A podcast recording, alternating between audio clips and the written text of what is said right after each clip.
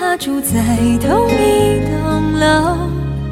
大家好，我是蔡淳佳，听糖蒜广播就是痛快。他们孤独时候都望着同一个。欢迎大家收听《糖蒜音乐之音乐故事》，我们的今天的嘉宾依旧是马良，来继续给我们讲讲关于爸爸，还有关于照相馆，还有关于有意思的音乐。对，各位好，我是马良，嗯，很高兴第二次的糖蒜跟你们聊歌，嗯。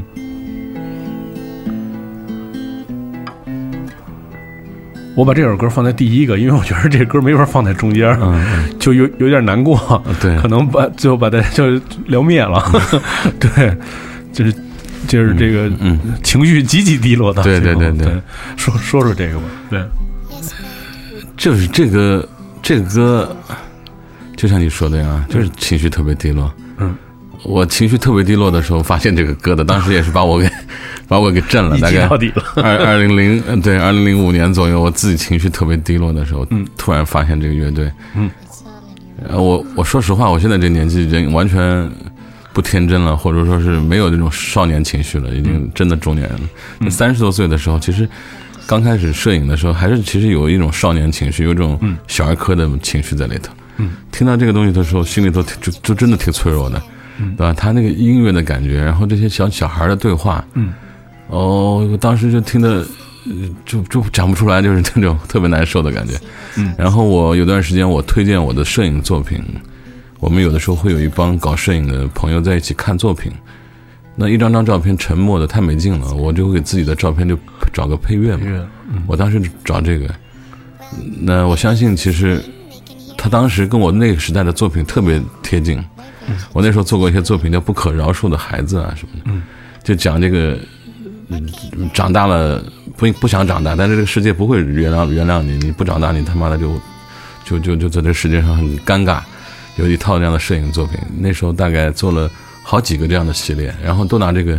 音乐放，啊，放的特别颓，嗯，但是这个音乐真的本身这个音乐真的太迷人了，嗯，它作为一个音乐的这个结构，它这个作者自己营造的那么个环境，好棒啊！但是他最后是是在这种特别美的情况下，就是大家最后就选择结束了。这个这个是完全是就是怎么说呢？就听完了之后，真的是一击到底。我觉得对于很多就是对情绪上面特别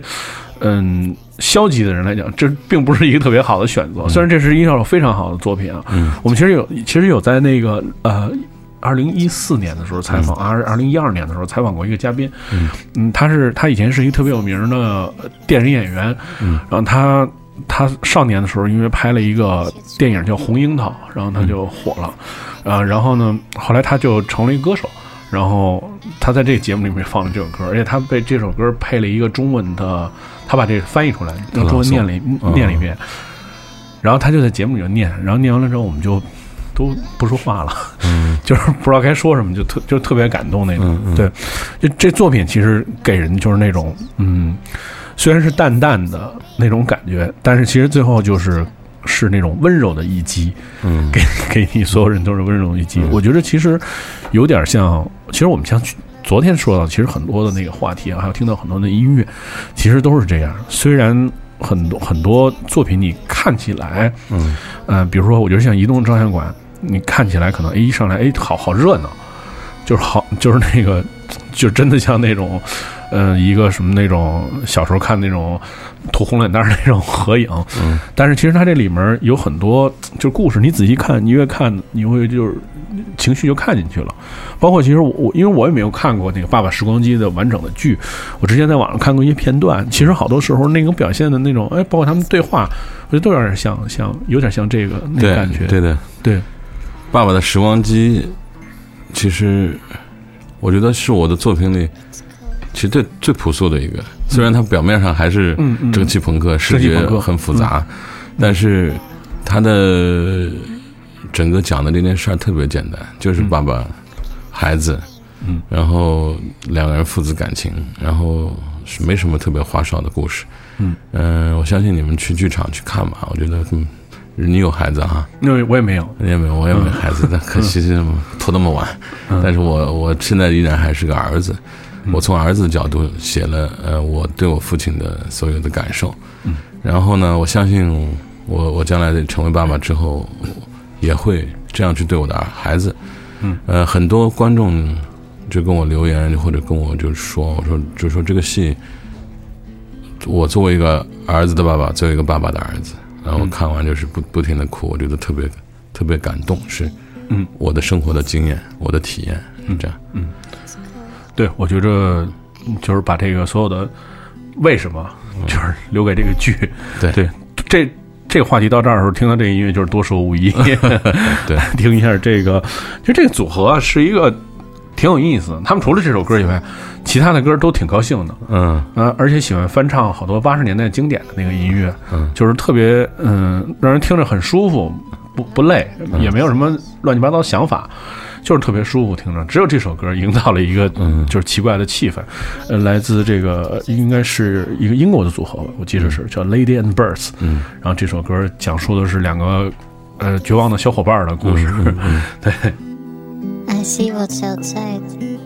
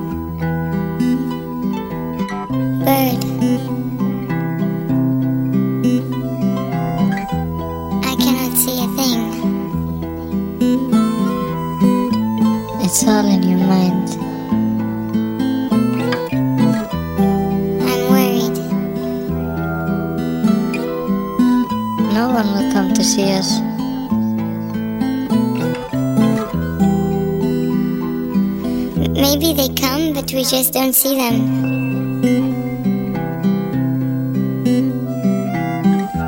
What do you see? I see what's outside. And what exactly is outside? It's grown ups. Well, maybe if we scream, they can hear us. Maybe we should try to scream. Okay, bird. Yeah.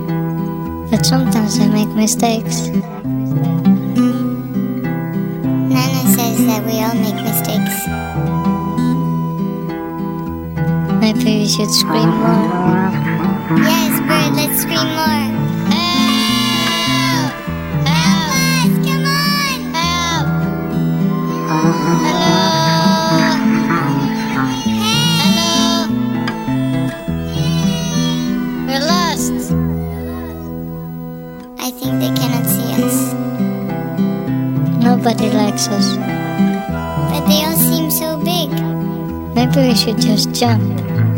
What if we fall from the bridge and then nobody can catch us? I don't know. Let's just see what happens. Come with me. Shall we do it together? Yeah.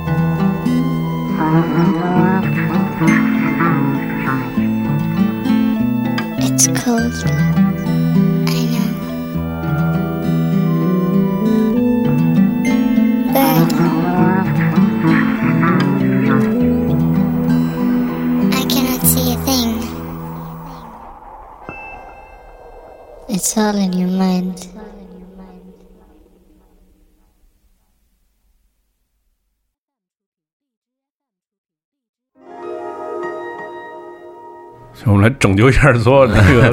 人的情绪啊，因为实在是太低了。刚才点，我们听到的是这个，相信很多人一听就知道这个是来自这个另外一位这动画大师啊，然后给大家说说这个作品啊。天空之城啊，你看，嗯，这个宫崎骏，我好像看了第一部宫崎骏的作品就是《天空之城》。嗯，这音乐响起的时候，简直就疯了，尿了。真的 真的是。那个画面，不是那个天空的城在空中浮着，嗯，然后这样的久石让的这个音乐，嗯，哎呀，我到这这电影音乐最完美的表现之一吧，嗯。是我是我看过那么多电影里头，我觉得特别是很简单，其实它它其实挺简单的，它我觉得它不是那种用了很多很多很复杂的乐器去做的那种效果，嗯，它就是那个调性啊，那个调性特别。嗯，自由的，然后天空之城，嗯，然后勇敢，然后成长，他都有。嗯、特别喜欢这个。我觉得那个在你的那个作品特别，因为《爸爸时光机》这是已经从一个平面变成了一个移动的视觉的东西。那么，呃，虽然您总是在说自己不是一个专业的音乐的，就是这从或者没人能从事音乐吧，但我觉得你肯定还是在这个剧里面呢，就是关于这个音乐或者音效什么这些东西选择，因为你要尽可能的去完完整完整视觉听觉的所有的东西，就这部分。而且我我我看过一些关于《爸爸时光机》的评论，比如像谭盾什么，他肯定着眼点还是在那音乐上，他也就是说说了，哎，他觉得很好，嗯，就是你你能给大家说说，就关于这上面你下的这些功夫，对，哦，嗯。呃，的确就是我虽然没有从事跟音乐有关的工作，但是我也相信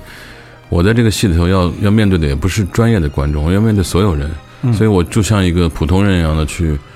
找音乐，这个音乐使用这个音乐，让这个音乐能真正能推波助澜，在这个戏剧中能有推波助澜的这个效果。嗯，我后来用了那个很有名的那个《送别》，就李叔同的嗯那首《送别》。呃，这个戏中有很多是关于怎么面对成长，怎么面对死亡，怎么面对告别。所以这首这个歌呢，又正好是我们中国人耳熟能详的一个每个人都知道的，呃，那么一个传统的歌。虽然它好像来自于日本还是美国的一个民歌，但是真的几乎中国人都知道。所以我当时呢也查了一下版权可以用，然后我们就我就请了一些音乐家朋友，呃，跟我一起看看能不能再创作。那其中有那个内蒙古的安达乐队，嗯，他们就是用了一种内蒙的很传统的老的乐器，好像是马头琴的前身，叫伊克勒，嗯，有点像二胡那声音。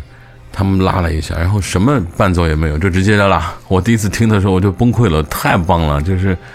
呃，安达乐队是我最喜欢的蒙古乐队。蒙古乐队呢，内蒙乐队本来他们就有一种演奏的时候就有一种能撕心裂肺的一种感觉，那个乐器又特别纯净，就很像二胡的那么一个很很有情绪性的那么一个音色，他就单独的轻的独奏这个歌，当时特别震撼，我就拿了这个作为一个主旋律，然后在嗯创作的过程里，我们我们有一个音乐家是驻场的，就是说我每次表演他都有即兴的，他是一个打击音乐家，他跟我们整个创作跟跟起来，他音乐总监，然后他呢也用了一些打击乐，用这些电子乐去重新做这个主旋律，做了一些尝试。呃，整个这个戏，我觉得音乐配的还可以。呃，虽然我觉得他音乐不是特别重要，但是在该推波助澜的时候，他做到了。嗯，嗯，其实我觉得就其实就像这些大师的这些音乐的作品其实一样，我觉得对于视觉来讲，嗯、我觉得甚至其实甚至有，我觉得有呃对我来说，因为我可能比较关注音乐，对我来说，可能百分之五十的功功劳 就是靠这个音乐，嗯嗯给你这么一个感感同身受。就是要不然你说为什么好多这种，比如说哪怕现在是是一个什么综艺节目，也要有一个什么配乐什么嗯的，还是要有一个这种就是这种情景化的东西去完完整你所有的视觉的部分。对，音乐特别音乐特别重要。嗯嗯、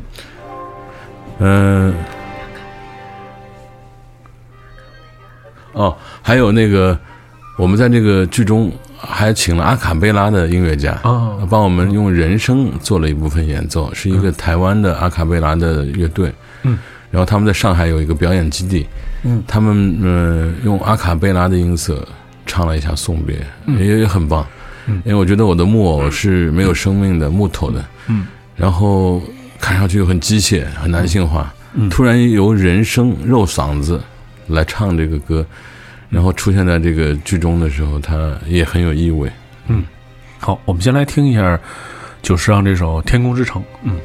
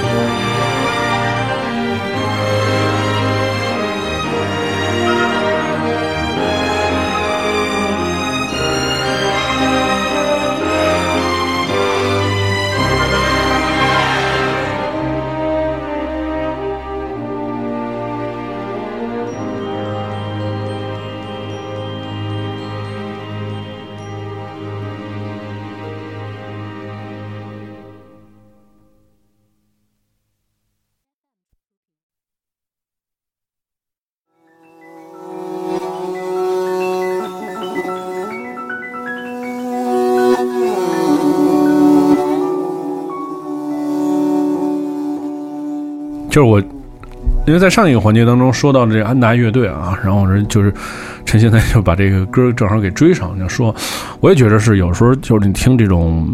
这种特别粗犷的这种拉的这种乐器啊，你拉的时候，如果这个房间里面有一个有一个阳光，就像我们现在录音一样，房间里有阳光。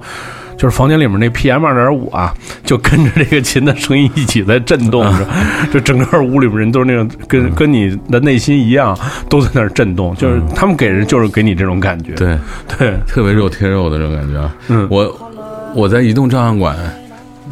看到那个卡车开到那个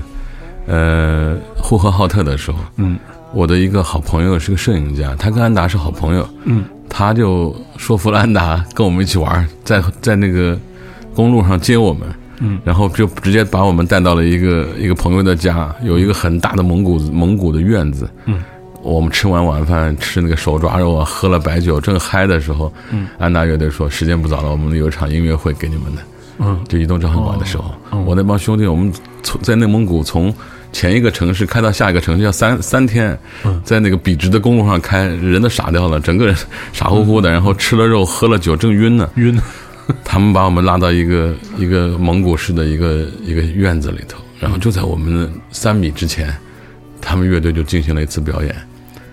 就好几首歌，其中这首歌《故乡》，嗯，哎呀，我当时你可想而知我，我们已经在在外面跑了有六七个月，嗯，然后离开自己的家，然后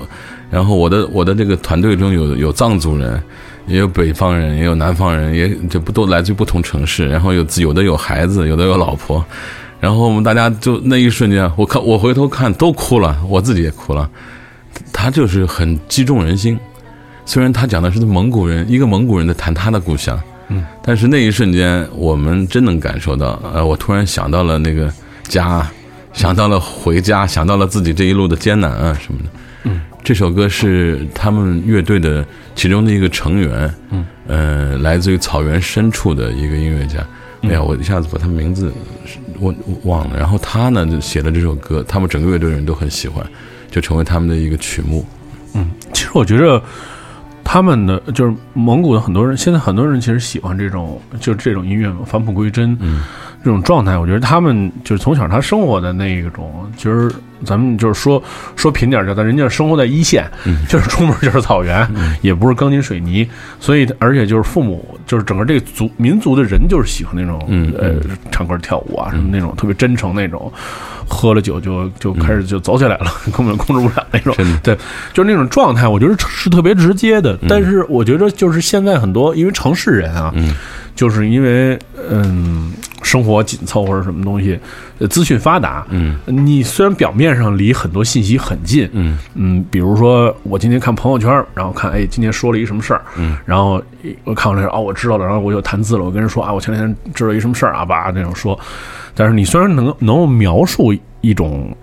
能够描述一个事儿，说的很漂亮，但是其实你没有真心那种感受。嗯嗯，其实当你真心接触它的时候，就是真正去做的时候，你会感受是不一，是完全跟那个你看，你就是你跟电视里看球赛和你在现场看球赛是两完全是两码事儿的感觉。对对对我觉得其实，嗯，这首歌其实有点像当时，我觉得做这个，就是你也说当时做这个移动照相馆的这个项目，其实已经是在路上很长时间了嘛。你有没有感觉像这就是，呃，你你做这个。做这个决定，要做这个决定，要做这么长时间，在路上一直走，去拍，是不是你也是因为受了这种就是怎么说？你是受什么启发，就觉得自己要豁出去，要要走出去，不是说自己跟那儿想，因为你看我们刚才说，你你会进入一个特别失眠的状态，你会在家里肯定狂想怎么弄什么之类的那种，每个人都会有这样，对，呃我我之前在移动照相馆之前是拍了九年照片，都是一个人拍或者带一个助手，嗯，然后在工作室里封闭着，就像我前面说的状态，跟自己较劲儿哈。嗯，移动照相馆其实对我来说就是一次，呃，从工作室里走出来的那么一个状态。然后我我我觉得我得到了很多新的东西，包括现在的《爸爸的时光机》，嗯，也是跟那个作品有关。嗯，它让我从一个特别封闭的自己跟自己较劲儿的状态里出来了。嗯怎么说呢？就是说那那段时间，我正好四十岁嘛，四十岁其实也是我我就彻底就不年轻了，中年人了。嗯，然后我想再嗨一下，玩一个特别强强的作品，嗯，就做了那移动场馆。嗯，我觉得就是那种体验啊，就是嗯每拍一个人虽然很辛苦很累，嗯但其实那种体验其实就像这些蒙古人他们唱歌跳舞一样，就那种快感是没法在让你在一个封闭的环境下面，天天一个摄影室是影室里面得到的，那是是完全是两码事。对，我曾经我曾经跟那个我的蒙古的哥们儿喝酒，在我的上海的工作室的露台上，我在上海的工作室。呃前面就一望无际的上海的那个地平线，嗯。我正好那个那个露台是在个楼顶，嗯，然后我们在春节、元旦节前两年的一个元旦节的深夜，他正好在上海来看我们俩喝了两瓶 Absolute，嗯，一人一瓶伏特加，喝下去之后，嗯，然后我们就我就在打电子鼓，嗯。然后他呢会点蒙古长调，然后他就唱长调，然后我我也跟着他唱，就我也没学过长调，但是我发现其实我会唱啊，就是当然你在喝的非常嗨的时候，就跟着他就一起就就飞了，然后他那个他那个调子是很生命的。我觉得那个调子，其实好像据他们所说，传统长调其实也只是一个一个句式啊，你可以自己不同的不停的变化，把歌词放进去。嗯，然后我就跟着我那个蒙古蒙古哥们儿，我唱唱了一晚上。我第第二天虽然我不记得，但是我觉得我那天唱的特别好。嗯，他其实这个东西是很跟跟有跟着人的那种。呃，生命感、呼吸感，你向往高空，想要去飞的那种感觉。如果你能在我我是在酒后抓到了，但是如果你能比较轻松的能抓到这个感觉的话，那就这个多喝酒，对，就是多喝酒，狂喝酒，对，拿拿酒当白水喝。我们听到是来自安达乐队的这首《故乡》，嗯。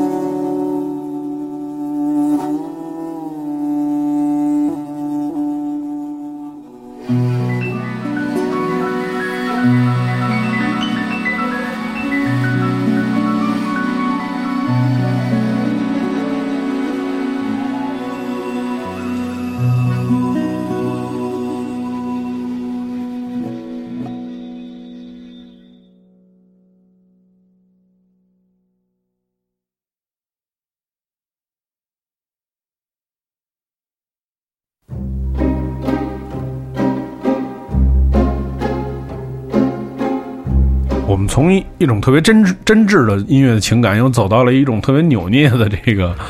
极其极其端着的一种音乐的那种状态啊。其实有时候，其实有时候对，如果你你全是那种特别真诚，有时候也会有审美疲劳。嗯，就是会会真的说是那点就会击中你，像这个歌曲一样，嗯它就是那以那种极其那种呃妖妖艳，然后扭捏的一个状态对去吸吸引了你。对，我其实没看过零四六，但是我就是听到这音乐的时候，我都能想象出。我看过一些剧照，嗯我就觉得这肯定很贴切那个那个电影。嗯，这个梅林茂也好厉害嗯，啊，他这个有点那种 tango 的那种感觉嗯是吧？对对他有一种那种就像你说的一种剧步式，然后 有点像小公鸡在走路一样的那种感觉啊。嗯但是他真的情绪也做的特别棒。嗯，其实我觉得很多这种嗯，像这种呃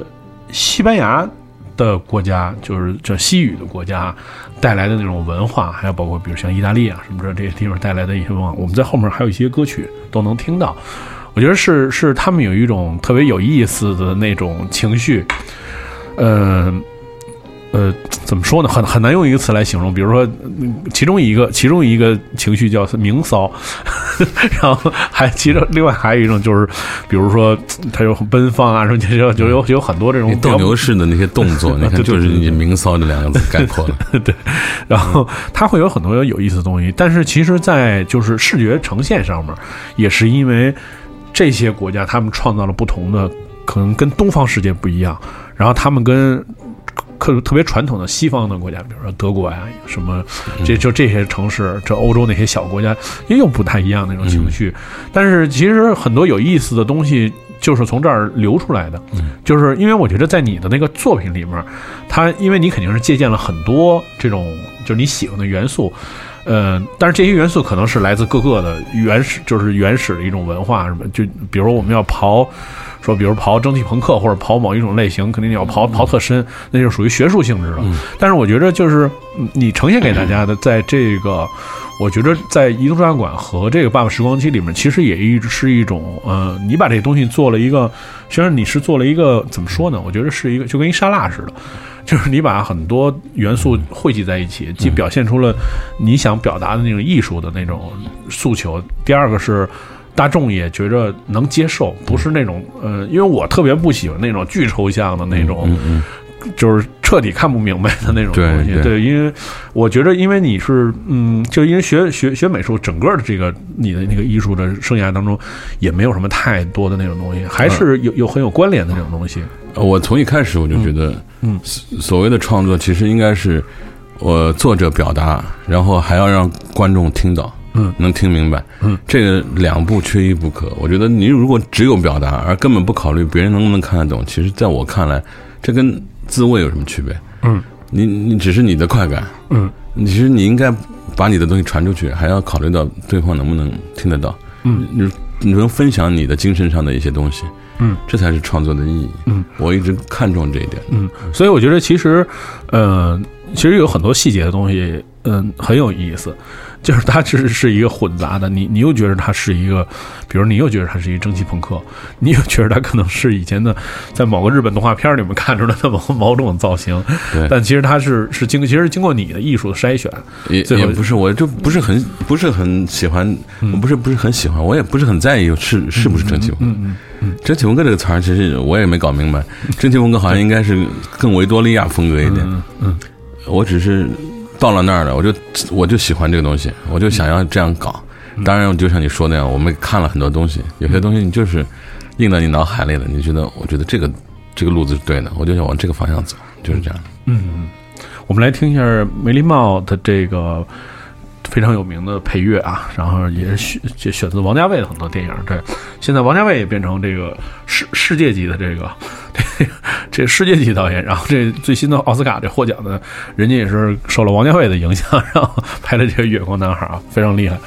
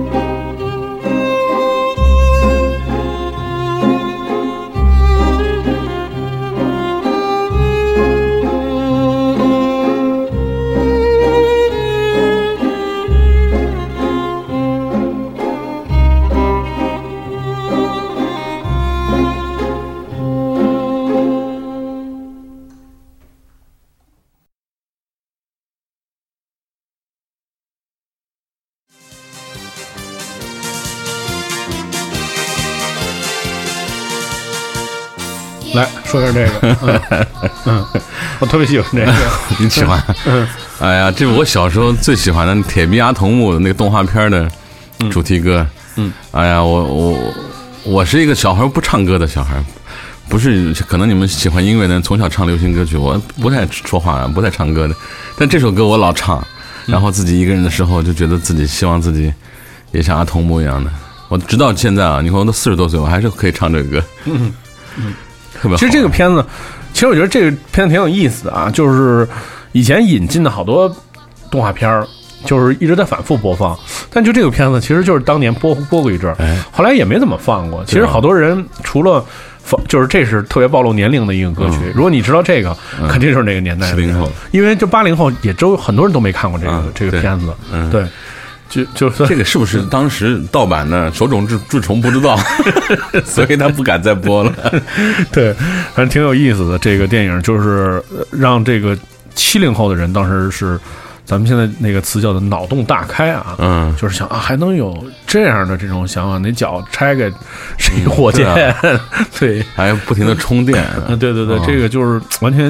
想象不到。就是我觉得，因为我们以前小时候看的童话，可能更多的还哎稍微传稍微传统一点，嗯，嗯，可能稍微没没点谱的，就是像什么《一千零一夜》什么之类的这种，嗯对但其实我们，我我我说这个歌引引出了一个就是话题啊，就像我刚才其实说说了一说了一下，然后就错过去了。我一定要把这话题揪揪回来。其实，在西方里面很多的童话故事，嗯，它并不是像我们表象中想象的那样是一个美好的，嗯可能是因为译本过来之后，它是一个特别美好的一个故事，白雪公主。然后匹诺曹，嗯，但是其实你真正看了真真的那个 原原版。文之后，就是两码事儿？不跟这个不一样，嗯，就是他们就是包括像《一千零一夜》这种这种这种就是非常经典的，从小我们接受的就是飞毯，嗯，就是那些什么阿里巴巴四十大盗，但其实这个每个里面都是就是完全是另外他表现的那个是另外一个意思在这里面，对，我觉得好奇怪。我我我也觉得，我我很小的时候就读过安徒生童话，嗯，然后呢，我记住的都是那些美好的，嗯。嗯，哪怕有一些不美好的，比如说卖火柴的小女孩，嗯你在那心中也没有特别残酷的感觉，嗯对对虽然她死了，对，但我到三十多岁的时候，我又读了一次安徒生童话。嗯。我曾经写过一篇文章说这个事儿。嗯，我发现真的震惊了，几乎每一篇文章都是悲伤的，嗯，还有很多死亡，有残酷，有不可抗拒的命运。哎呀，我想，怎么童年时候没发现呢？我安徒生这个东西原来埋伏那么是深。是是是安徒生其实是一少儿不宜，我觉得。对 对，他小时候看也没没看出来，嗯，他其实他是用一个很成年人的方式告诉你，这世界他妈的活着挺难的，嗯，然后你看美人鱼的爱情啊，最后也化成泡沫，小这小卖火柴的小女孩，每一个火柴里都有她的梦，最后她冻死在街头，对小锡兵啊融化掉了，每一个事儿，几乎没一件事儿是好事儿，对然后他那个美学态度里头有一种特别悲剧的东西。嗯，然后呢，我我觉得可能是整个西方文化里头，他有这个希望让孩子早点早一点认识到这个残酷吧。我格林童话也是，格林童话里全是砍头、就是火烧对对特别黑暗。对，哎，我们小时候的对童话的认识就是天真无邪、小兔子，然后没什么打打杀杀的东西的。对，嗯，所以所以那在就是《爸爸的时光机》里面，有没有这种情绪的表现，或者就是那种、可能是不一样的反差？爸爸的爸爸的时光机其实讲的是一个挺残酷的故事，讲生老病死的。嗯，然后呢，我们最早做这个戏的时候，我们说少儿不宜，十岁以下的小孩不要来。嗯，后来后来来了好多小孩也很喜欢看，当然也有因为有些小孩在现场看不懂，他们会扰乱剧场秩序啊什么的。但是我后来发现，有还是有很多小孩愿意看，而且他们也很喜欢。嗯，然后我就想到了我们刚刚说的这个话题啊。其实你早点认识成人的世界，早早点认识这个残酷的东西，也没什么不好的。嗯所以我觉得小孩也能来看。好，我们现在听到的这个当年小时候大家都在听的一首歌曲，这个日本的动画片《铁臂阿童木》。嗯，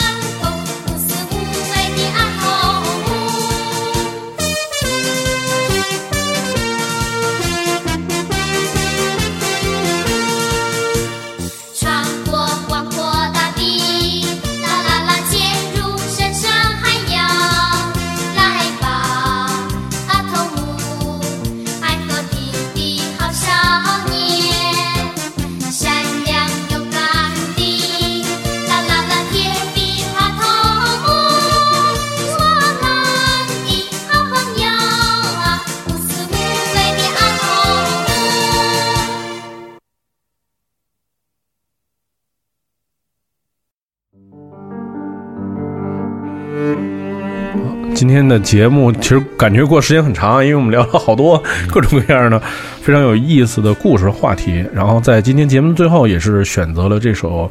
啊，我我我还挺喜欢这首歌的，因为我之前我没听过，因为我我每次就是做节目之前会把嘉宾所有的歌都仔细听一遍，然后想想大概的问题什么的。我觉得这首歌就是感觉就太不太不一样了。对，来说说这首歌。呃，其实我有一段时间在大概零零零六零七年的时候，我我就特别幸运的在上海市中心得到一套画室，是个废弃的老房子，特别大，大概有两百多平方，我一个人在那画画。那时候也没什么展览，也没什么社交，也不做采访，什么事儿也没有，每天就在那房间待着。然后我在附近的那种旧二手家电市场买了一台很大的那个音箱，就是有源音响。然后正好在我那个很破的房子里产生了一个极其美妙的共鸣。嗯，我老在放大提琴曲，然后放大提琴曲画画。我当时有一个很明很强烈的感受，就是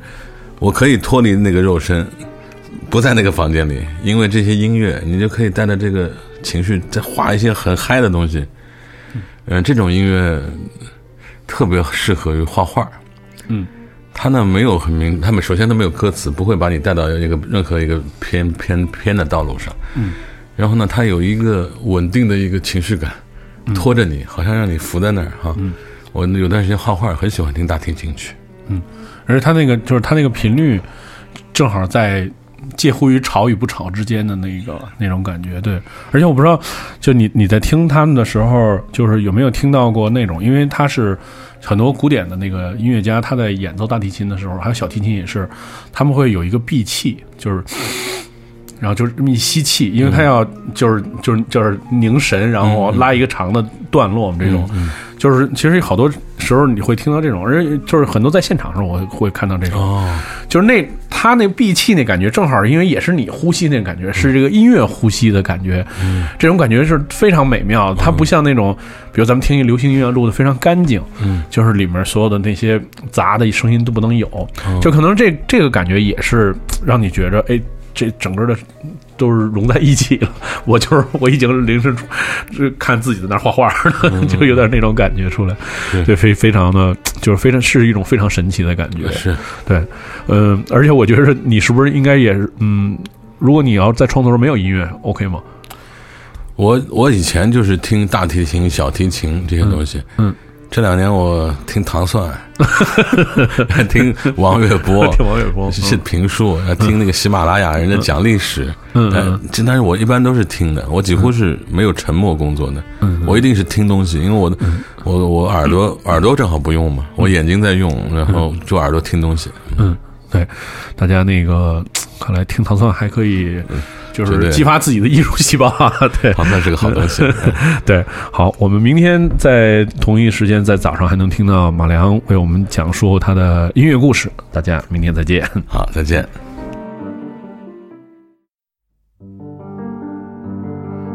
Thank